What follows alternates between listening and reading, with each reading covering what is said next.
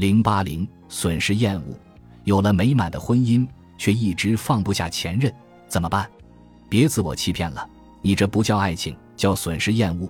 三宝，你好，我是大学毕业才开始第一次恋爱，一直谈了五年多，把自己最美好的人生都给了对方，当时也是全力投入，希望能够结婚的。但是谈了快五年的时候，感觉他越来越冷淡，终于有一次被我发现他出轨了。当时他百般恳求原谅，我看在那么多年感情的份上，也决定原谅他一次。然后我们就开始筹划结婚，一起买房，一起买车，也见了他的家长。他家长对我也挺好。就在订婚后不久，我发现他又一次出轨了。虽然我仍然爱他，但实在接受不了出轨这个事实，下狠心离开了他。又经过两年的疗伤，我遇到了现任。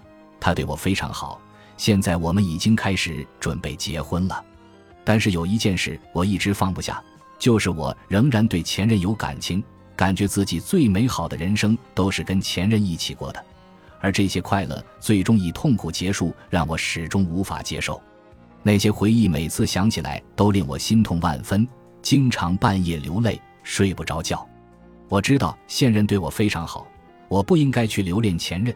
但就是心里过不去这个坎儿，觉得自己还爱着对方，请问我该怎么才能忘记过去，重新开始一段新的美好生活呢？